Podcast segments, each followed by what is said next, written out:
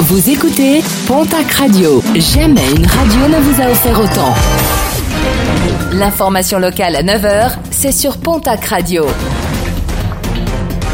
Bonjour Jean-Marc Courage Sénac. Bienvenue à vous. Une information judiciaire pour assassinat ouverte par le parquet après l'incendie criminel de l'Espone à côté de Bagnères de Bigorre. L'ex-compagne de la présumée victime apparaît de plus en plus comme la principale suspecte. Un fusil de chasse a été retrouvé dans son véhicule, une arme achetée quelques heures avant les faits. Elle a également retiré en liquide quelques 5000 euros. Hier, les forces de l'ordre étaient présentes sur le secteur d'Orléans suite à une alerte lancée par un témoin. Un rodéo sauvage urbain qui aurait pu avoir des conséquences dramatiques hier avec une course-poursuite en plein centre-ville de Tarbes. Le conducteur d'une Clio noire a été pris en chasse pour ne pas avoir obtempéré aux injonctions des forces de l'ordre. Dans la fuite, l'automobiliste a percuté deux voitures en stationnement. Une auto finalement interceptée dans le quartier du Prado. Deux jeunes femmes blessées dans l'accident de leur voiture sur la D918 à La Reims dans la nuit de mardi à mercredi. Le véhicule aurait effectué plusieurs tonneaux avant de s'immobiliser sur la chaussée.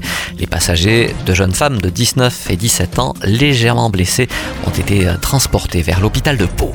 22 personnes interpellées en France et en Catalogne, près de 200 kilos de drogue, marijuana, résine de cannabis et cocaïne saisie, tout comme 178 000 euros en liquide, bilan de la vaste opération de lutte contre les réseaux de trafic de stupéfiants entre la France et l'Espagne menée conjointement par la gendarmerie et la Guardia civile.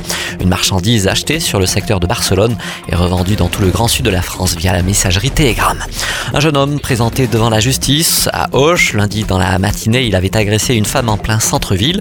Ce dernier avait arraché le sac à main de sa victime en la menaçant d'une arme blanche et avant de s'en prendre physiquement à elle.